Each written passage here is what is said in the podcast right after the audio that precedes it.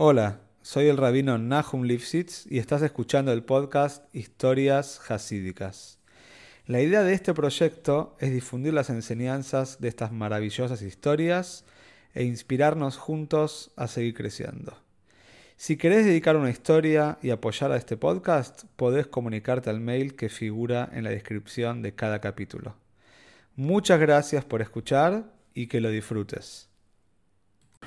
Esta historia es en Shus del soldado de Tzius Hashem, Shalem Doiber, a Koyan ben Zalmen Mizrahi. Se cuenta que en la ciudad de Vilna, un día llegó un hombre muy pobre. Las personas desconocían su identidad. Se sentó en el shul, en la sinagoga, y se puso a estudiar día y noche. Al principio las personas no le prestaron atención. Él seguía estudiando, no había nada que lo distrajera. Se pasó un día, dos días, tres días. Este hombre no quería recibir ningún tipo de ayuda personal, de dinero.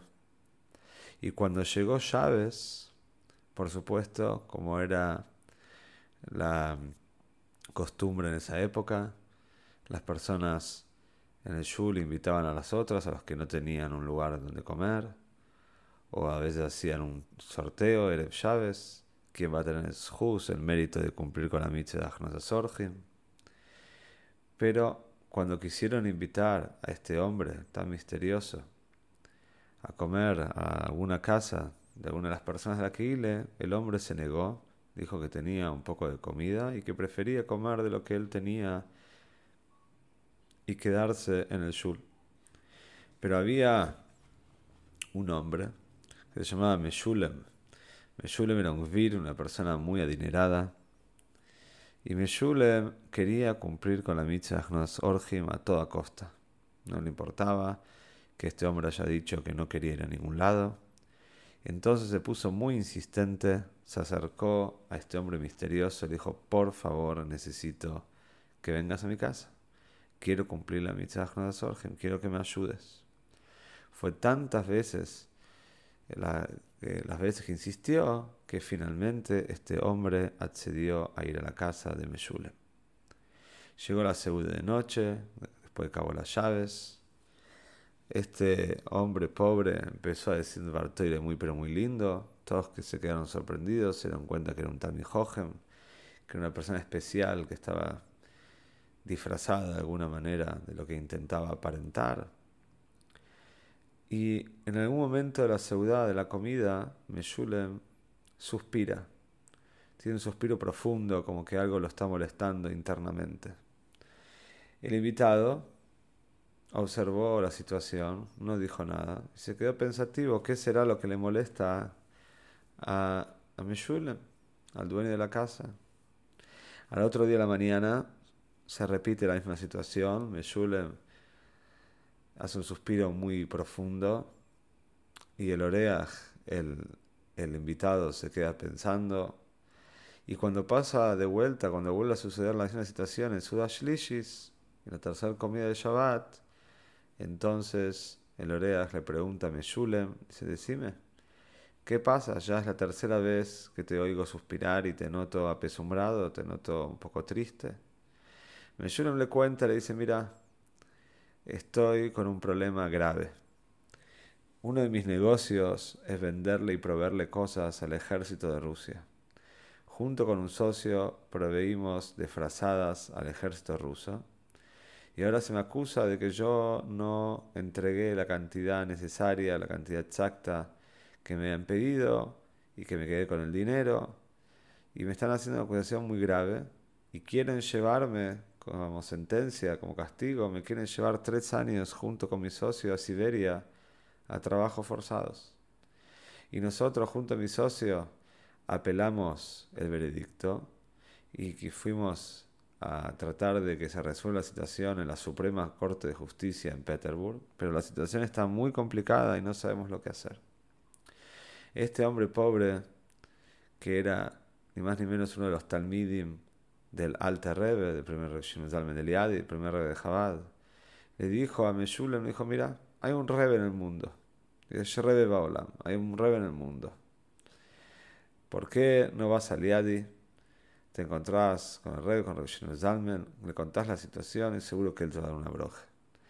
Meshulem era un poco escéptico, tenía sus dudas, no era un Hasid, nunca había ido un Rebe, no le parecía mucho que cómo el Rebe iba a poder ayudar. Y junto con el amigo estaban deliberando, pensando qué hacer, y se encontraron en Vilna con una persona muy importante de la Keilah, llamada Moishe Refaels, que él era, después posteriormente era un Hasid del Alter y le fueron a preguntar a él qué opina sobre ir a Liadi y hablar con Rabbi Shinur Zalman de Liadi. Moishe les dijo, yo estuve una vez en lo de Rabbi Shinur Zalman, y me di cuenta que es un tzadik, un tamijoje muy grande, y seguro que no van a perder nada si van a pedir una broja a lo de él. Y es más, yo estuve una vez y presencié cómo el Rebbe dio una broje a una mujer que era guná para poder encontrar a su marido y efectivamente la broje se cumplió. Así que pueden viajar. El Meshulem viajó junto con su socio, llegaron a la ciudad de Eliadi, entraron a Yehidus al Alter Rebbe y el Alter les hace una pregunta. Dice, díganme, está escrito en la Gemara que Maljuso de, de oro, que Maljuso de Raquío que el reinado celestial es como el reinado de la tierra. El reinado de la tierra es como el reinado celestial. Si ustedes me pueden dar una explicación a qué se refiere eso, ¿acaso hay algún parecido entre Hashem y un rey de carne y hueso? Entonces, el mismo Alterrebe les dio la respuesta. Dijo, les quiero explicar.